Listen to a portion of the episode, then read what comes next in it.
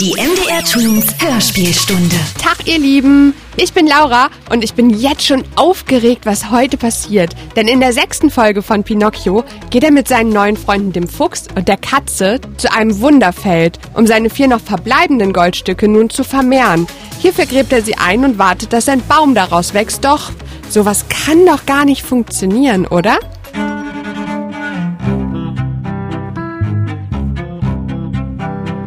Pinocchio. Die Geschichte vom hölzernen Bengele von Carlo Collodi.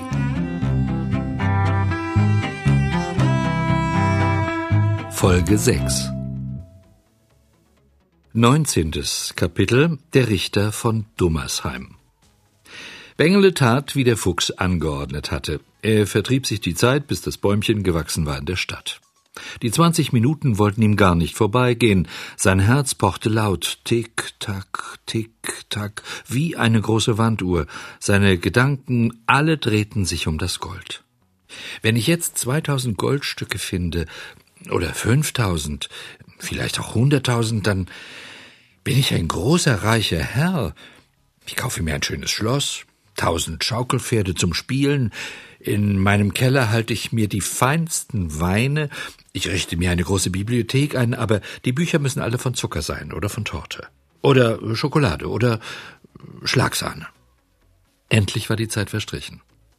Bengele lief zurück zum Wunderfeld, schon von weitem blieb er stehen, um sein Goldbäumchen zu erblicken. Er sah nichts. Er ging eine Strecke weiter und strengte die Augen an. Es war noch nichts zu unterscheiden. Er trat ins Feld hinein. Er stand vor dem Plätzchen, wo er das Gold gesät hatte.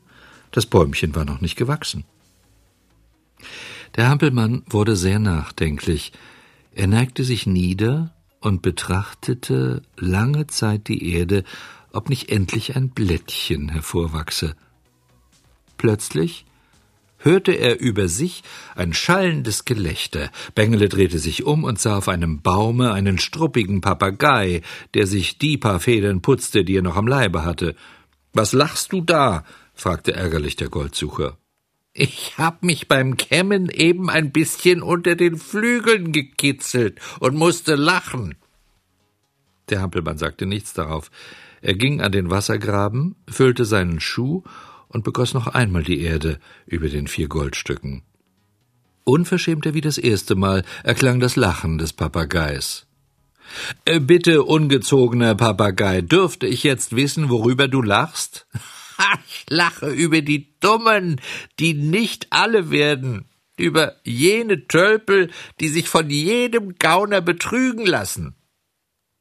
Meinst du damit etwa mich? Jawohl, armer Bengele, du hattest so wenig Verstand, dass du glaubtest, man könne Goldstücke säen und ernten wie Erbsen und Bohnen. Ich war auch einmal so einfältig, und jetzt muss ich es büßen. Zu spät habe ich es leider gelernt, dass man arbeiten muss mit Händen oder mit dem Kopfe, wenn man sich ein paar Pfennige ehrlich ersparen will.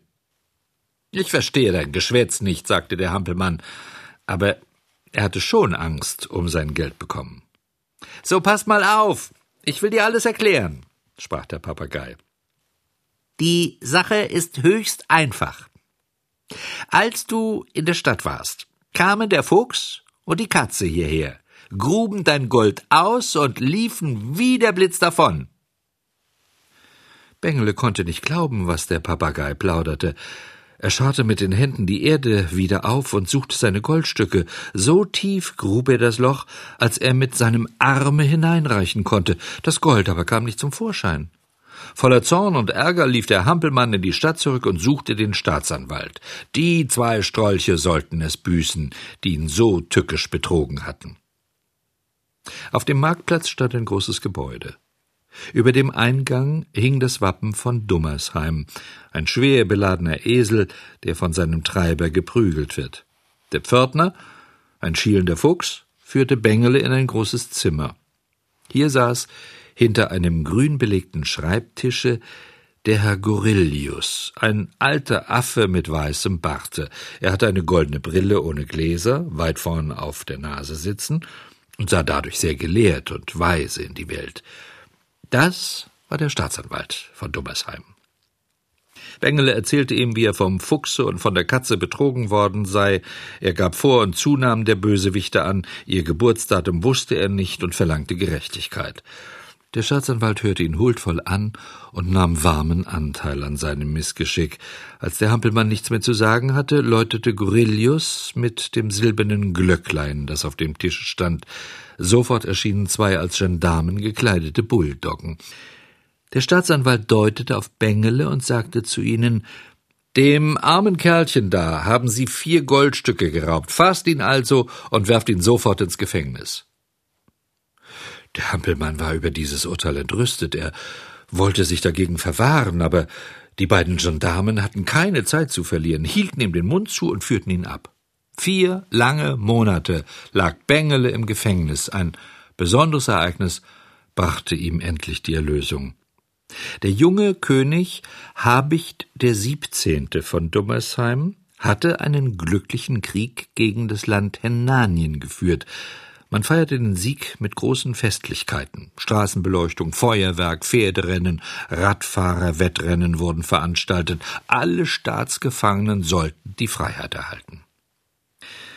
Wenn alles hinaus darf, dann will ich auch losgelassen werden, sagte Bengele dem Gefangenenwärter. Du bist nicht an der Reihe, sagte dieser. Bitte sehr, meinte Bengele, bin ich denn ein Strolch gewesen? Leute von deiner Sorte haben immer tausend Ausreden, sagte der Wärter. Schließlich aber machte er die Tür auf und ließ den Hampelmann laufen.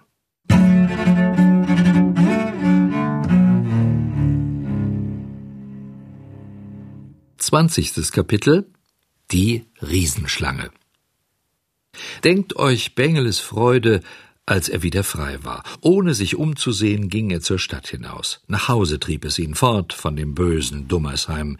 Er wollte seine gute Schwester Fee wiedersehen und seinen lieben Vater. Es hatte viel geregnet. Der Weg war so durchweicht, dass das Hampelchen bis über die Knöchel in den Schlamm einsank.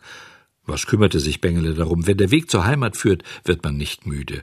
Das Holzmännlein sprang durch den Schmutz wie ein Windhund. Noch einmal musste er an all das denken, was er erlebt hatte, und sprach für sich selbst Es ist mir viel Unglück passiert, aber verdient hab ich es auch. Ich bin so ein eigensinniger, dickköpfiger Hampelmann, alles soll immer nur nach meiner Schnur gehen, nie höre ich auf die Leute, die es gut mit mir meinen, und wenn sie auch tausendmal klüger sind als ich. Aber jetzt wird es anders. Ich will mich bessern und ein artiger, folgsamer Knabe werden. Am eigenen Leibe habe ich es bitter genug erfahren müssen, dass die ungezogenen Kinder ins Unglück kommen und nie etwas Gutes erreichen. Obwohl mein Vater noch auf mich wartet? Wie wird es ihm ergangen sein? Wahrscheinlich werde ich ihn bei der Fee wiederfinden. Ach, wie lange habe ich den Arm nicht mehr gesehen. Von jetzt an will ich gut zu ihm sein und ihn von Herzen lieben. Wird mir die Fee meine Unart verzeihen? Wie aufmerksam war sie zu mir. Und mit welcher Liebe hat sie mich gepflegt. Ja, ihre Sorge hat mir das Leben gerettet. Und ich, ich bin der undankbarste Hampelmann auf der Welt und habe kein Herz gehabt. Erschrocken macht Bengele plötzlich Halt und weicht unwillkürlich drei Schritte zurück. Was ist geschehen? Eine Riesenschlange lag quer über die Straße. Grün glänzte ihre schuppige Haut, die Augen sprühten Feuer, der Schwanz endete in einer Spitze, die wie ein Fabrikschlot rauchte. Wundert ihr euch, dass der Hampelmann Angst bekam? Hundert Schritte ging er zurück und setzte sich auf einen Steinhaufen. Von dort hielt er Ausschau und wartete, ob die Schlange nicht weiterkrieche und die Straße freigebe. Nach drei Stunden lag das Untier immer noch an dem gleichen Flecke. Auch von weitem konnte Bengele die glühenden Augen sehen und die Rauchwolke, die aus dem Schwanze aufstieg. Der Hampelmann wurde des Wartens überdrüssig. Mutig näherte er sich bis auf wenige Schritte dem schrecklichen Wurme und redete ihn mit süßer, freundlicher Stimme an. Bitte schön, Geehrte Frau Riesenschlange, wolltest du dich nicht auf der einen Seite ein bisschen zusammenziehen, dass ich vorbeigehen kann? Er hätte ebenso gut an einer Wand hinreden können. Das Tier rührte sich nicht von der Stelle. Ein zweites Mal versuchte es Bengele und bat noch inständiger. Höre doch nur, beste Frau Schlange, ich will nach Hause gehen. Mein Vater wartet auf mich, und ich habe ihn schon so lange nicht mehr gesehen. Bitte, bitte sei doch so gut und lass mich weitergehen. Kein Erfolg. Ja, die Schlange, die bisher lustig und voll Leben schien, ward mit einem Male ganz unbeweglich und starr. Sie schloss die Feueraugen, der Schwanz rauchte nicht mehr. Die ist jetzt richtig tot, sagte Bengele und rieb sich vergnügt die Hände. Ohne lange zu warten, machte er sich daran, über sie hinwegzuspringen. Aber kaum hatte er sich gerührt, so schnellte die Schlange auf wie ein Hupfteufel. Zum Tod erschrocken, machte das Hampelchen einen Sprung rückwärts, stolperte aber und schlug einen solchen Purzelbaum, dass er mit dem Kopfe in dem aufgeweichten Boden stecken blieb und die Beine in die Luft streckte. Er wollte sich aus seiner hilflosen Lage befreien, und wie ein Käfer, der auf dem Rücken liegt, fing er rasend an zu zappeln und zu strampeln. So etwas Lustiges hatte die Schlange noch nie gesehen. Sie fing an laut zu lachen, schüttelte sich und konnte nicht mehr aufhören. Es war des Guten zu viel. Vor übermäßigem Lachen platzte sie. Und diesmal sank sie wirklich tot auf den Weg. 21. Kapitel Die Marderfalle Bengele wird Hofhund der Hampelmann wollte noch vor Nacht zu Hause sein. Er sprang über die tote Riesenschlange weg und ging seines Weges weiter. Nach einiger Zeit befiel ihn der Hunger so entsetzlich, dass er zu sterben glaubte. Mühsam schleppte er sich noch in einen Weinberg neben der Straße, um ein paar Traubenbeerchen zu pflücken. Hätte er es doch nicht getan. Das unglückliche Hampelchen war noch keine fünf Schritte von der Straße weg, da machte es Krack, und seine Füße waren zwischen zwei Eisen eingeklemmt. Diese schlugen so fest zusammen, dass der Arme ohnmächtig niedersank. Seit einiger Zeit trieben in dieser Gegend ein paar freche Marder ihr Unwesen. Sie drangen in die Hühnerställe ein, stahlen die Eier und mordeten das Federvieh. Darum legten die Bauern allenthalben Marderfallen. Unser Unglücksbengele war just in eine solche hineingetreten und konnte sich nicht mehr von der Stelle rühren. Als er wieder zu sich kam, weinte er laut und rief um Hilfe. Es war alles vergeblich. In der Nähe wohnte niemand, und kein Mensch ging den einsamen Feldweg. Unterdessen wurde es Nacht. Die Eisen pressten Bengele die Beine zusammen, und er litt große Schmerzen. Überdies bekam er Angst, als er so ganz allein in der Nacht auf dem Felde war. Da flog ein Leuchtkäferchen über seinen Kopf, er rief ihm und sagte Leuchtkäferchen, tu mir doch den Gefallen und befreie mich aus dieser Qual. Armes Kerlchen, sagte dieses und schaute sich den Hampelmann mitleidig an. Wie bist du nur mit den Beinen zwischen diese beiden Eisen geraten? Ich bin von der Straße gegangen, weil ich mir zwei Traubenbeerchen abzupfen wollte, und ist das dein Weinberg? Nein. Wer hat dir denn gesagt, dass man den anderen ihre Sachen nehmen darf? Na, ich hatte doch so sehr Hunger. Na, die bösen Kinder finden immer einen Grund, den anderen Leuten ihre Sachen wegzunehmen. Du hast recht, seufzte Bengele, aber ich werde es auch nie wieder tun. Das Zwiegespräch ward jäh abgebrochen, denn von der Straße hörte man Schritte, und das Leuchtkäferchen flog davon. Auf den Zehenspitzen kam der Bauer angeschlichen, um nachzusehen, ob ein Marder in die Falle gegangen sei. Sein Erstaunen war unbeschreiblich, als er die Laterne unter seinem Mantel hervorzog und statt eines Marders einen Hampelmann in der Falle fand. So, du Tropf, sagte der Bauer wütend, du stiehlst mir meine Hühner?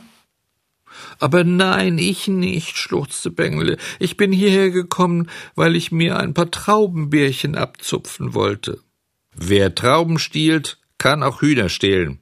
Du wirst schon sehen, was ich jetzt mit dir anfange. Den Denkzettel vergisst du so schnell nicht wieder. Der Bauer machte die Falle auf, fasste den Hampelmann am Genick, wie man eine Katze packt, und trug ihn nach Hause.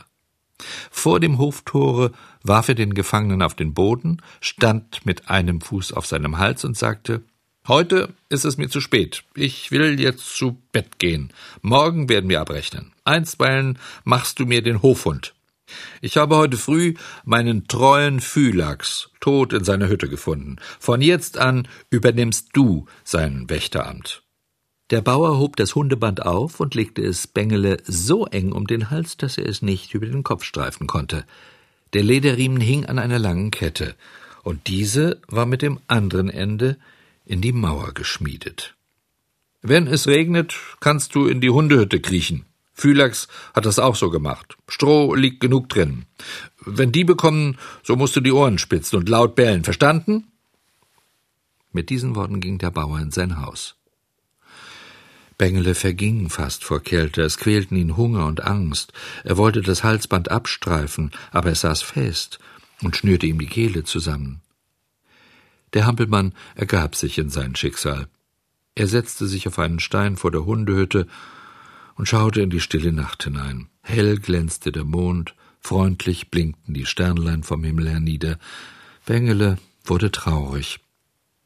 Er dachte wieder über sein Leben nach und sagte, es geschieht mir ganz recht, ganz recht. Ich war eigensinnig und bin von zu Hause weggelaufen. Ich habe auf schlechte Kameraden gehört, und darum kommt all das Unglück über mich. Wäre ich ein ordentlicher Knabe gewesen, hätte ich gelernt und gearbeitet, wäre ich beim Vater daheim geblieben, dann müsste ich jetzt nicht einem Bauern den Hofhund machen. Wenn ich nur noch einmal auf die Welt kommen könnte. Aber jetzt ist mit dem besten Willen nichts mehr zu ändern.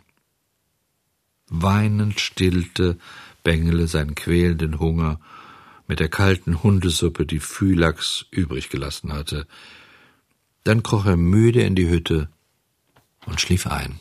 Ha, hab ich mir doch gedacht, dass das alles ein Trick war. Doch ein Junge aus Holz als Wachhund? Ob das gut gehen kann? Ich bin gespannt, wie Pinocchio seinen Job als Wachhund so macht. Und genau damit geht's auch in der nächsten Folge weiter.